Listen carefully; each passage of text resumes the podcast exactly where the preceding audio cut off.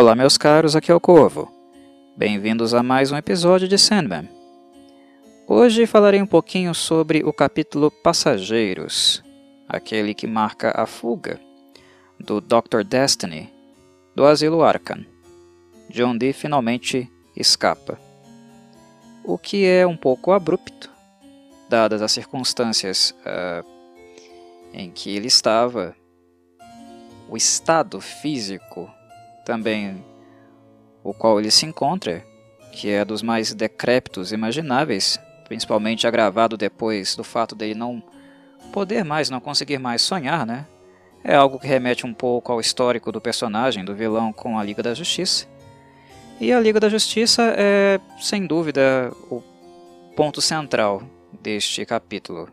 É onde todo o holofote está, embora nós não veremos nele, gratamente, eu acho que seria um pouco estranho para um princípio de obra, uma, uma obra que quer uh, se mostrar, quer dizer a que veio, já herdar muitas marcas, muitas figuras importantes de outros personagens, outros conceitos do universo. Né? Não seria interessante apresentar personagens marcantes, canônicos, uh, de sucesso da DC numa HQ que estava vindo ao mundo, né, uma obra nova. Mas, querendo ou não, o Neil Gaiman vai abordar aqui alguns personagens secundários, não tão importantes assim para a Liga da Justiça, mas que estarão sendo apresentados aqui. A Liga da Justiça entra na questão porque o último artefato, a última ferramenta do Morpheus, acabou ficando em posse deles, que pelo jeito uh, são muito negligentes né, com objetos, artefatos tão poderosos assim. O fato dele ter ficado guardado em um depósito esquecido, a princípio ter sido exposto em sala de troféus e depois guardado em um depósito porque ocupava um espaço demais, é de uma displicência que não combina muito né, com algumas figuras centrais importantes da Liga da Justiça. O Bruce Wayne jamais faria um negócio desse. Seria displicente a este ponto. Mas é apenas eu sendo um pouquinho chatinho aqui, cutucando, né? um pouco a estrutura da história. De qualquer forma, o Rubi está lá, perdido, jogado em um depósito. E o Morpheus, em virtude do fato de ter que estabelecer contato com membros da Liga da Justiça, irá fazer com que este capítulo aqui fique mais próximo da ambientação das obras da Liga do que propriamente uh, de um estilo que nós estávamos acompanhando até então. Né? Este estilo mais onírico e onírico em duplo sentido, tanto no positivo quanto no negativo. Né? A exposição das maravilhas e as posições dos pesadelos, dos horrores, era algo que estava sendo mais frequente em virtude da figura central, né, do protagonista da história, o Morpheus, estar mais em evidência. Como este capítulo é introdutório de outros personagens do universo e do universo da Liga da Justiça, ele acabou ficando um pouquinho mais, eu diria, juvenil, mais infanto-juvenil, entendem? Mais uh, leve, digamos assim, e um pouco também mais descompromissado, sem toda aquela densidade, eu diria, dos capítulos anteriores. Isso não quer dizer que este episódio, este capítulo aqui, Passageiros não tenham não tenha elementos pesados, um pouquinho dark. Tem sim, e eu já irei falar sobre isso daqui a pouco. Mas acho que é importante, antes de tudo, uh, demarcar que este capítulo é um capítulo muito mais aos moldes da Liga da Justiça, do tipo de ambientação das obras dela, do que tipicamente um estilo Sandman de representação e narrativa, embora a ilustração, o modo de narrar do Neil Gaiman sejam uh, os mesmos. Isso não tenha mudado. Mas vamos ao John Dee, ao Dr. Destiny, ele foge de Arkham, comicamente, no 1 de abril. e faz isso de uma forma bastante, eu diria, cômoda, conveniente. É fato que uh, os funcionários, né, os seguranças de Arkham, esqueceram ele dentro de uma cela. Ninguém mais lembrava do cara. Ele estava decrépito, porque ele foi muito afligido. Uh, em virtude do fato de não poder sonhar mais, então ele foi ficando decrépito com o tempo. A aparência física dele, também a, a saúde mental dele foi se degenerando, por isso nós vemos a figura dele tão ferrada, né, tão destruída como a gente vê. E eu creio que as aparências, né, aquilo que um sujeito aparenta ser, leva algumas pessoas a também fazerem alguns pré-julgamentos indevidos, a subestimar né, o outro por causa da sua aparência.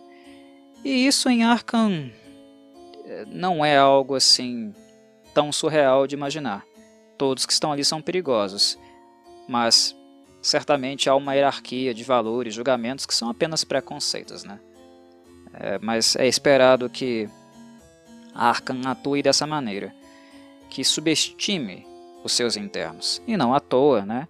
principalmente nas histórias do Batman, os prisioneiros vivem fugindo, o que também é cômodo né? para que novas histórias sejam criadas, novas tramas, enfim, que a obra continue sendo publicada e sendo vendida. O morcego precisa de inimigos, né? e aqueles que são tranca trancafiados são libertos em algum momento, principalmente os mais famosos, porque é a demanda do público, é o que o público deseja. Mas que é cômodo, é.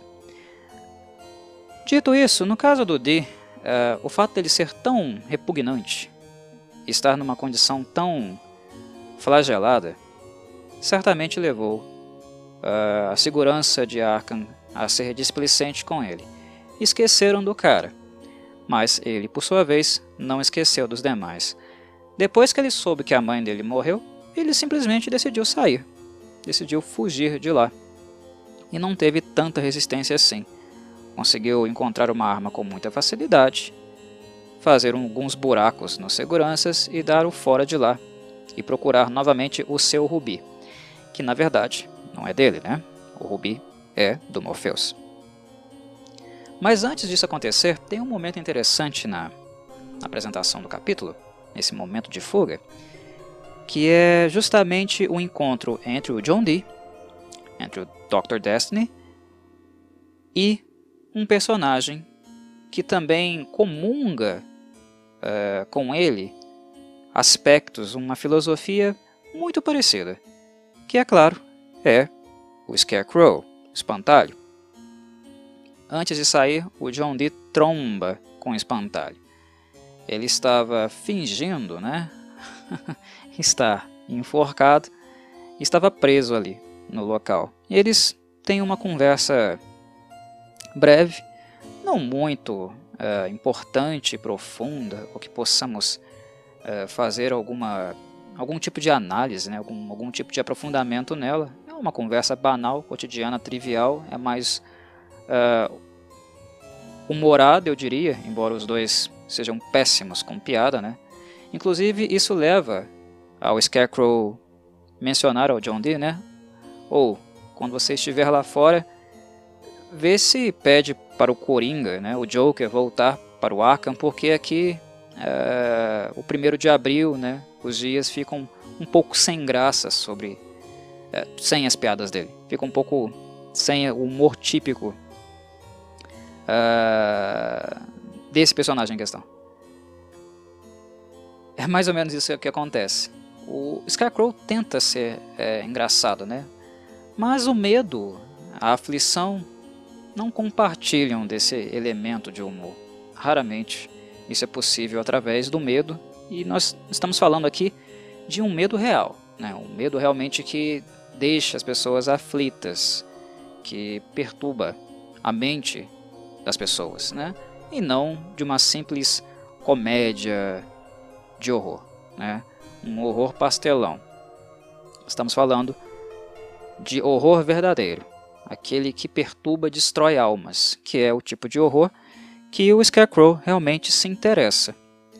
Mas é interessante ver esse encontro, ele se esbarrando de uma forma, porque eu acho que é um evento, uh, um momento de Sandman, onde o conceito do John Dee e do Scarecrow são muito bem representados dentro da ótica desse construto, dentro da ótica dessa obra. Porque Sandman é uma obra do Morpheus, é uma obra do sonho, ou conceituada a partir do, do, do princípio onírico, né? do princípio do sonhar.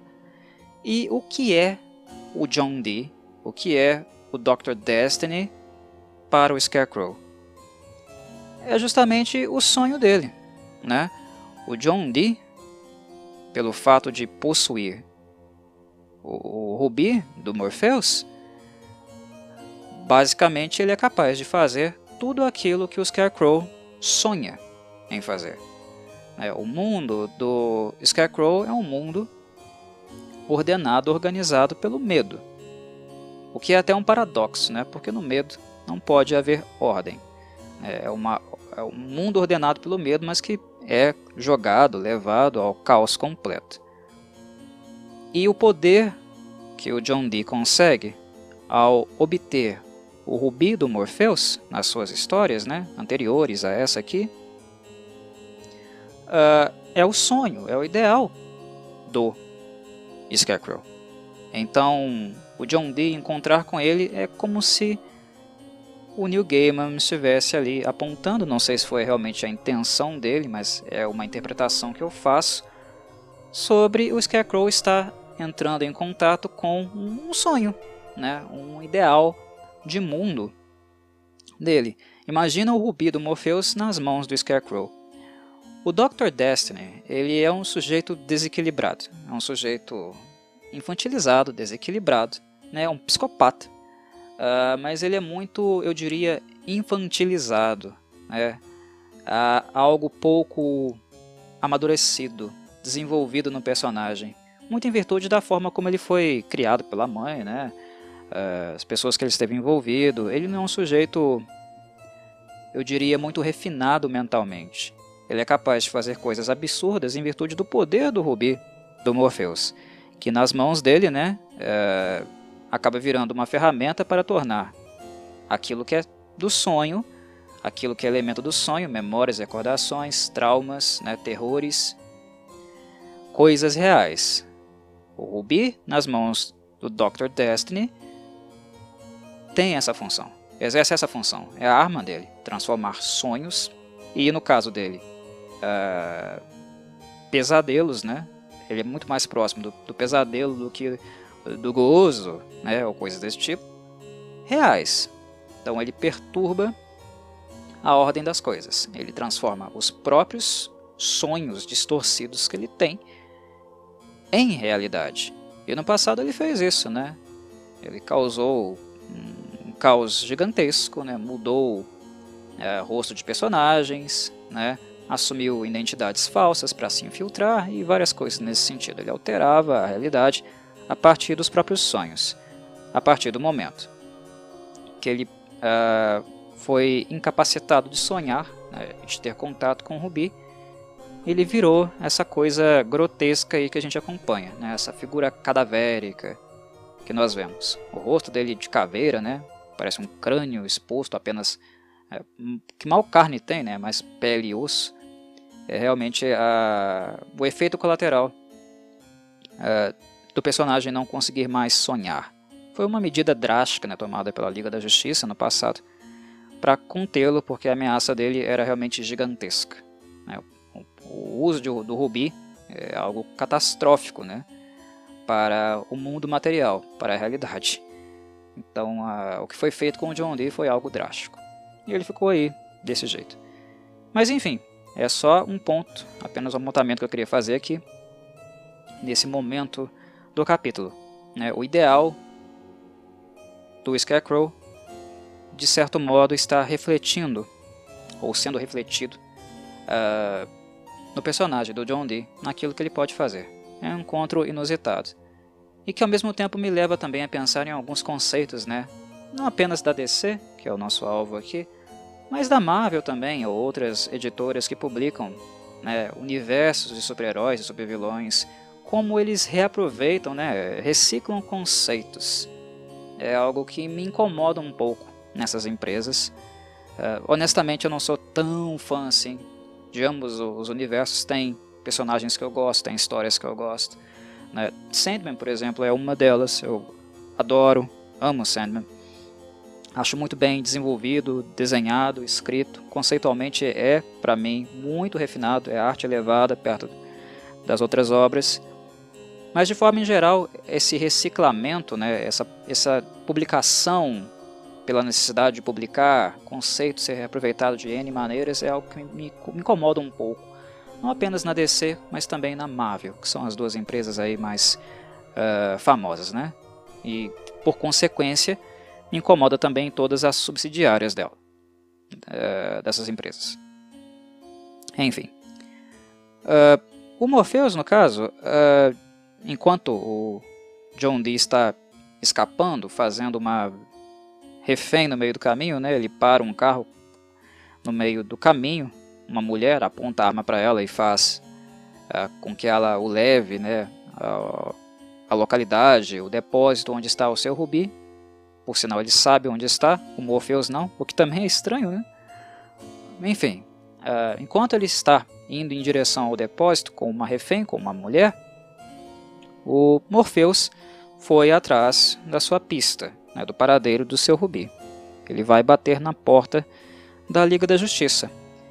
E ele uh, chega até a Liga pelo caminho, né, pelo meio que é próprio dele, pelos sonhos. Né? Ele já está com a sua algibeira, já está com o seu elmo, está se movimentando muito melhor do que previamente ele conseguia, né, recuperando parte uh, das suas habilidades, né, dos seus atributos.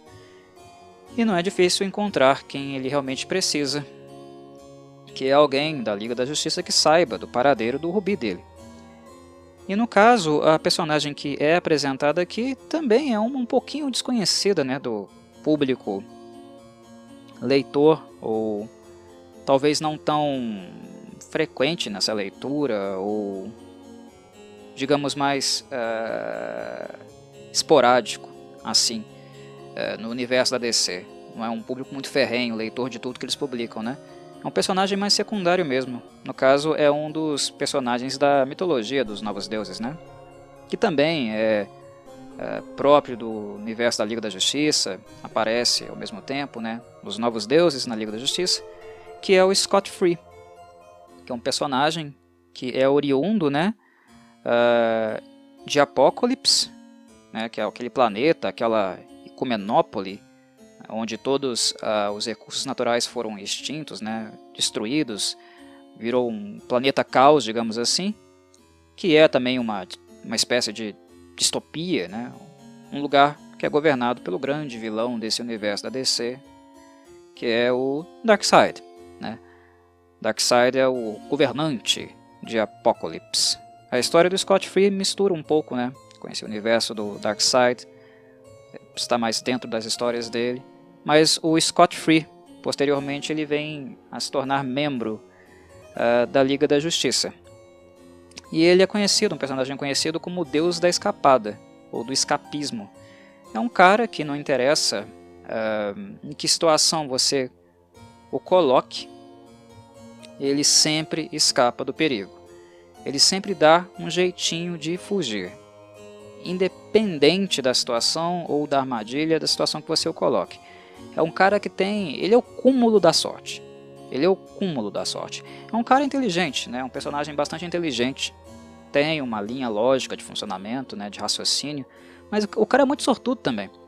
E quando ele é introduzido na Liga da Justiça, é muito em virtude do talento dele, da sorte dele, mas também daquilo que ele aprendeu por experiência própria. Né?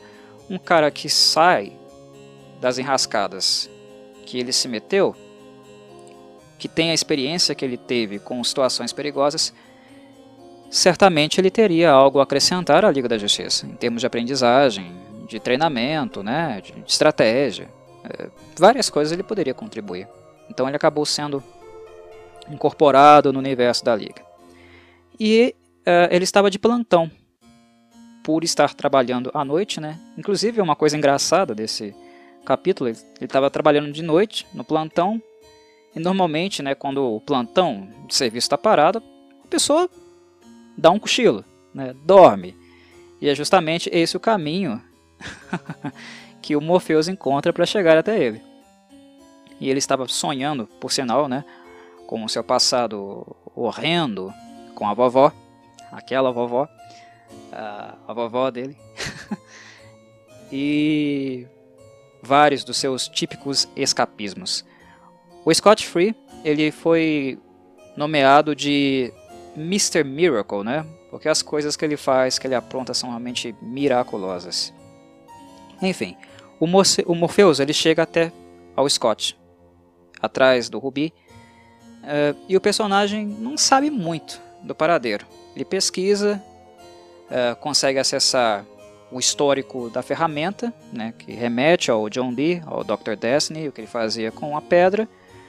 De, certo modo também o Neil Gaiman no seu texto vai apresentar um pouco para nós o que era o Dr. Destiny, o que ele fazia né, anteriormente, para aqueles que não leram ou não conhecem o personagem. Faz isso ali de uma forma básica, resumida, mas suficiente. É mais do que suficiente para a história em si, né, para o contexto em si. Não é necessário retornar nas obras anteriores para ler Sandman, longe disso. Então, através desse histórico, dessa ficha suja dele lá na liga, uh, o Scott nos apresenta um pouquinho mais do Dr. Destiny, do John Dee, e procura algum membro da justiça disponível, alguém que estivesse próximo ali da base, né, que pudesse dar algum tipo de esclarecimento sobre o paradeiro do Rubi. E é aí que a gente vai descobrir que não apenas o rubi, mas vários outros artefatos estavam guardados em um depósito, né, um porão qual, qualquer por aí. O que é surreal de imaginar. E o personagem que aponta uh, para o local é nada mais, nada menos do que o Ajax. Ele é famosinho, né? ele é bastante conhecido, muito apreciado pelos fãs da Liga da Justiça. Uh, mas também não é né, um dos personagens mais famosos, digamos assim, né, da, da empresa, da DC. Mas nós vemos aqui o Ajax né, por, por alguns instantes, né, por algumas cenas. O que também é, é legal, interessante para quem gosta realmente desse universo. Mas Sandman precisa ser Sandman, né? Sandman não pode ficar tão focado, centrado nesses personagens o tempo todo. Mas de qualquer forma, eu acho que foram escolhas mais assertivas. Eu acho que não seria interessante ver o, o Clark, o Bruce, né, a Diana ou personagens desse calibre, porque normalmente eles atraem os holofotes para eles e este não é, digamos, não é um movimento saudável, como eu disse, para uma HQ que está começando a se estruturar, né, apresentar todo o seu arcabouço, seu cenário. Não seria realmente interessante. Bem, Voltando então ao John Dee e a viagem, esse capítulo marca também, apresenta um, eu diria um fato que normalmente, normalmente é um motivo de insatisfação para mim em muitas HQs que eu li na vida. A maior parte das HQs elas são escritas dedicadas a um público mais infanto-juvenil. Não são textos muito rebuscados, ah, né? Uh, muito complexos ou explícitos. E na medida do tempo que a gente vai amadurecendo, lendo outras coisas, outros autores, né? não apenas é, em termos de HQ, mas em literatura, o nosso nível de exigência vai crescendo, vai aumentando junto. Não fica o mesmo. E com o passar dos anos, eu fui ficando bastante enfadado com grande parte das HQs, porque as tramas não eram mentais, uh, intensas, né? não me sensibilizavam mais. Né? Passou a ser algo enfadonho, porque havia um modo de proceder, né? um, uma maneira de estruturar essas histórias, essas narrativas e os elementos contidos nelas que eram repetitivos, eram coisas que eu já havia visto e para o atual nível, o atual, o atual estágio de uh, exigência, leitura, coisas que eu gosto né, em uma história, em um tipo de narrativa, elas passaram a não ser mais satisfatórias para mim. É claro que há exceções. Nas subsidiárias das empresas grandes, sempre tem aqueles selos, né, aquelas divisões que produzem HQs mais maduras, um pouco mais tenebrosas, eu diria, um pouco mais perturbadoras. Uh, mas fora elas, o resto uh, me enfadava com bastante frequência. Foi uma das coisas que me fez parar de acompanhar, de ler bastante HQ. Eu lia uh, alguns anos atrás, uns bons anos atrás, mas acabei não parando completamente, mas reduzindo a minha frequência de leitura, não apenas com HQs, mas também com mangás. Embora mangás explorem mais, tenham um pouco mais de pluralidade de conceito do que as HQs americanas. É, Para mim também isso é um fato uh, mais dinamismo, criatividade nelas, mais experimentação, eu diria. As HQs elas jogam muito num, uh, num âmbito seguro, são obras de segurança. Né? As experimentais são feitas sim aqui e acolá, e às vezes uma ou outra aqui e acolá também se tornam populares. Né? Mas enfim, o fato de estar enfadado também é porque muita da vilania representada pelas HQs era uma vilania que não me causava nenhum tipo de asco ou de choque, né? Uh, nenhum tipo de temor. É como você ser apresentado, a, por exemplo, a um cartoon, a um super-herói, mas que de antemão você sabe que o bem vai vencer. Você sabe que o super-herói vai triunfar. Né? que as, os reféns, né, as pessoas ameaçadas vão sobreviver, né, o herói vai salvar o dia. É, algo bem típico lá das, dos primórdios né, dessas obras, né, de um momento histórico. Fala aí de anos é, embrionários, digamos, de Marvel e DC, onde os super-heróis eram criados para representarem um ideal de sociedade, é, um ideal de, de homem ou mulher daquela época. Né? Era, um, era uma, um tipo de literatura, um tipo de representação de narrativa histórica bem idealizada, estereotipada. Era mais do mesmo. Elas eram basicamente obras panfletárias. O Capitão América, o Batman, o Superman, eles eram panfletos, né? panfletos de um ideal de sociedade, de uma ideologia de época, né? uma ideologia dominante, de, um, de conceitos massificados. E elas eram previsíveis, era sempre a mesma coisa. Né?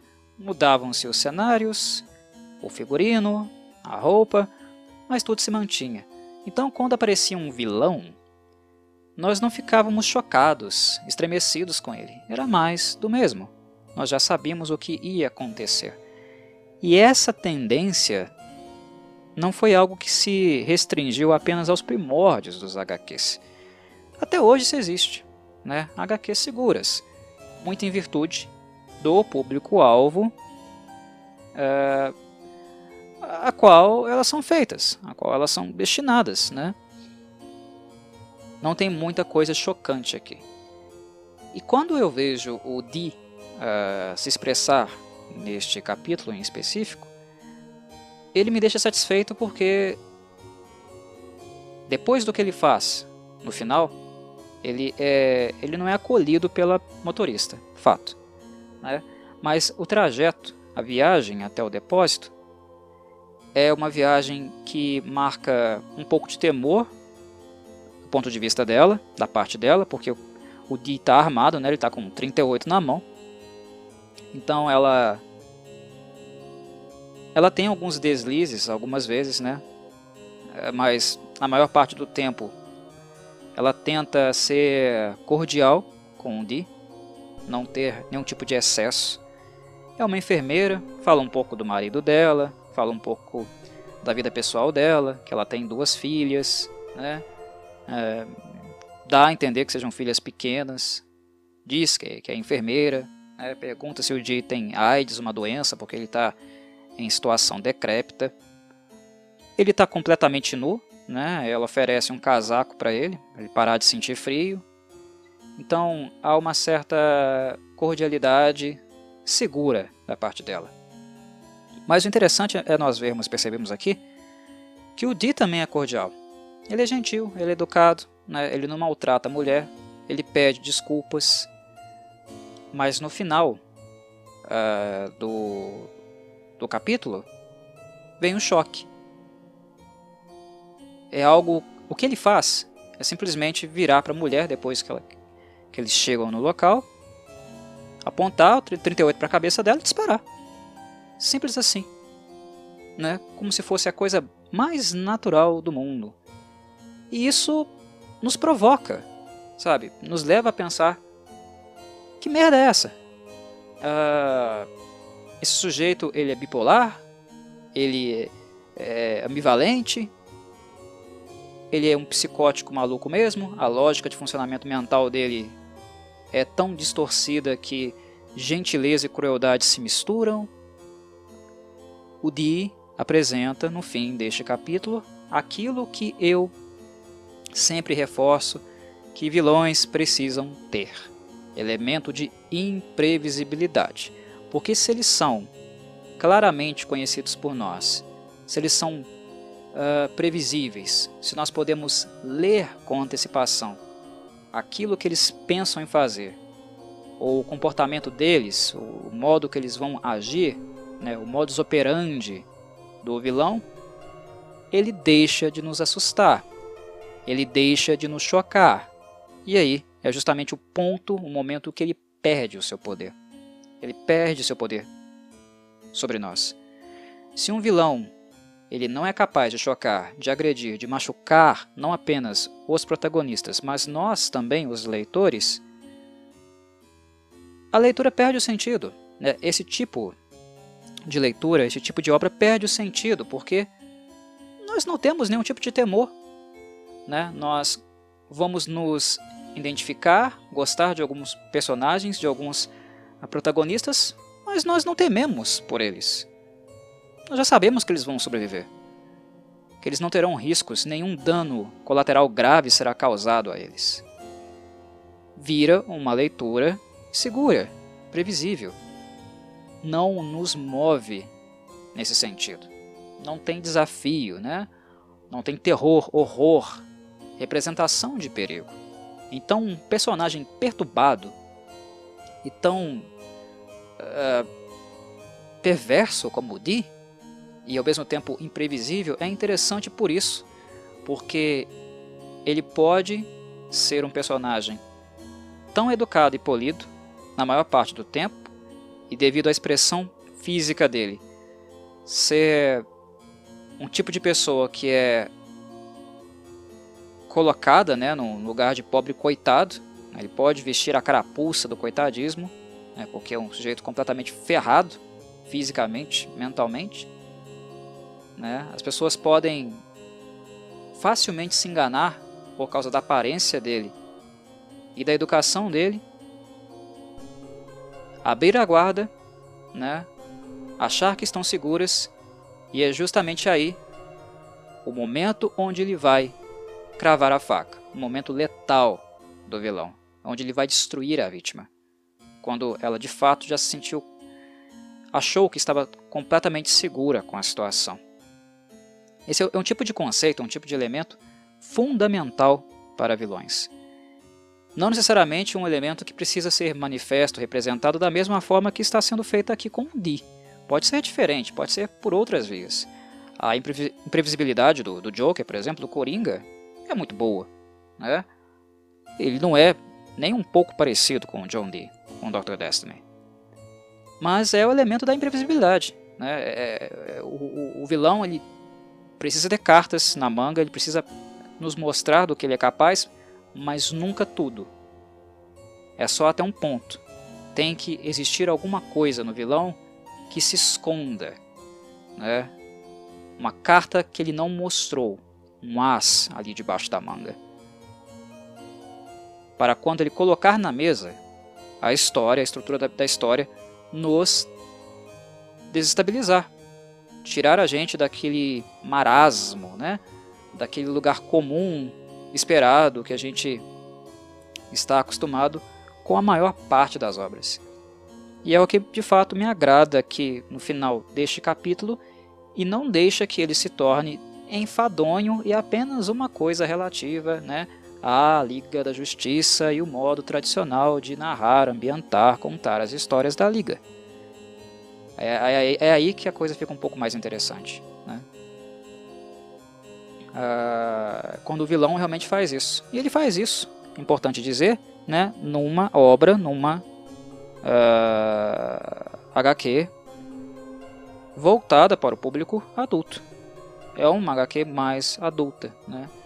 mais gráfica, mais pesada, como eu havia dito né, em podcasts anteriores, bem mais inte intelectualizada também. Sandman tem muitas referências a muitas coisas, né? Ela tem refino. Então não é uma obra muito fácil de ler, não é uma obra muito simples, né, de captar todas as suas nuances. Nós lemos os capítulos várias e várias vezes e acabamos descobrindo coisas, percebendo coisas que anteriormente nós não tínhamos percebido, ou descobrindo coisas também que a gente não conhecia, porque é muito elemento ali dentro, né? O Neil Gaiman, ele era um nerd dessas coisas, né? Ele lia essas coisas com afinco, conhece muito do, do contexto do universo, né? E relaciona também a sua obra, cria sua obra contextualizando com outras figuras né, da cultura popular, né, do cinema, da música, né, da literatura. Então tem muitas referências ali. É sempre um capítulo pequeno, breve, mas é muito denso. Né? Então a gente descobre muita coisa lendo Sandman, mais de uma vez, inclusive. Mas é, esse fato de descobrir coisas, inclusive, acerca daquilo que a gente já sabia, daquilo que a gente já tinha de informação sobre um personagem ou uma trama, é mais interessante ainda, né? E eu justamente fundamenta a existência de um bom vilão. Vilão nós temos vários, mas nós temos vilões, a maior parte deles, insossos, né? É, insatisfatórios. Eles não nos amedrontam mais, eles não nos ameaçam mais, eles não chocam. E para quem não conhece o Di, aquela cena ali é chocante porque ele era um cachorrinho né, que caiu do caminhão da mudança alguns segundos antes e de repente ele vira e senta o dedo na cara da mulher.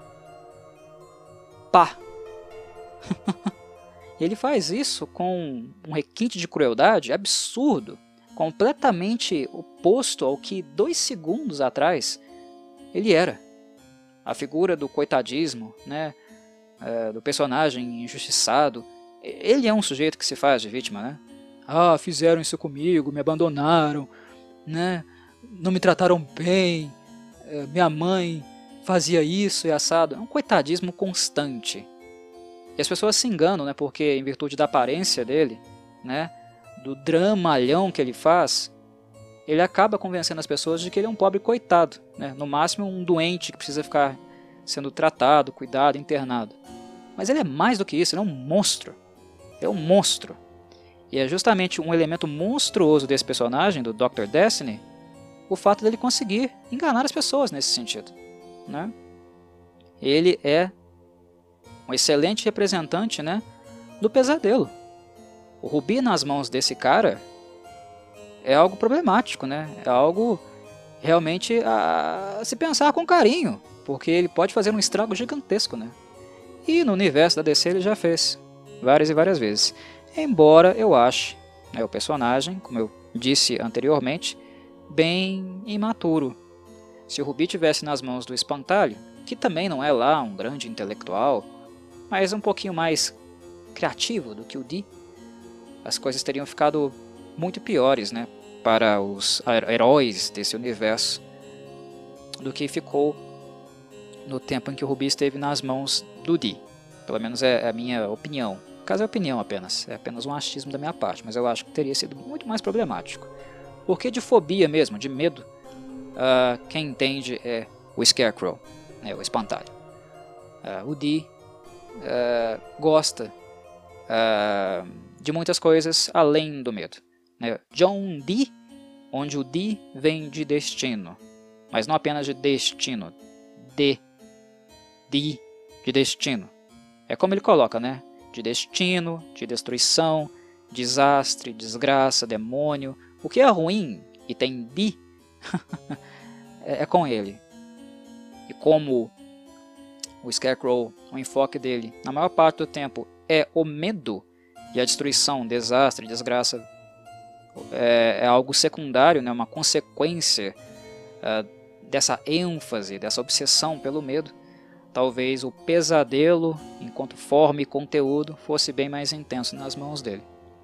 Uh, o Dee é sempre um personagem transitório, passageiro, ele acaba enfiando os pés pelas mãos, né, porque falta ele realmente um pouco de refino. É, enfim. Mas uh, um elemento para fechar uh, a fala, que também é marcante, no, não marcante, mas pontual eu diria, no capítulo, é o fato dele ter não corrompido, né, mas mudado a essência, a natureza do Rubi, a forma de funcionamento dele. Quando Morpheus finalmente coloca as mãos no artefato, o artefato faz mal a ele, né? O repele. O, o Di mudou a constituição da ferramenta, de forma que apenas ele pudesse manuseá-la. Né? O capítulo fecha com essa informação, nós vemos isso acontecer e para por aí. Né? A história vai seguir a partir daí para algum rumo, mas que é, isso é papo né? para um outro, um outro podcast, né? um outro uh, outra análise, né, outro encontro nosso aqui nesse bate-papo sobre a obra em si.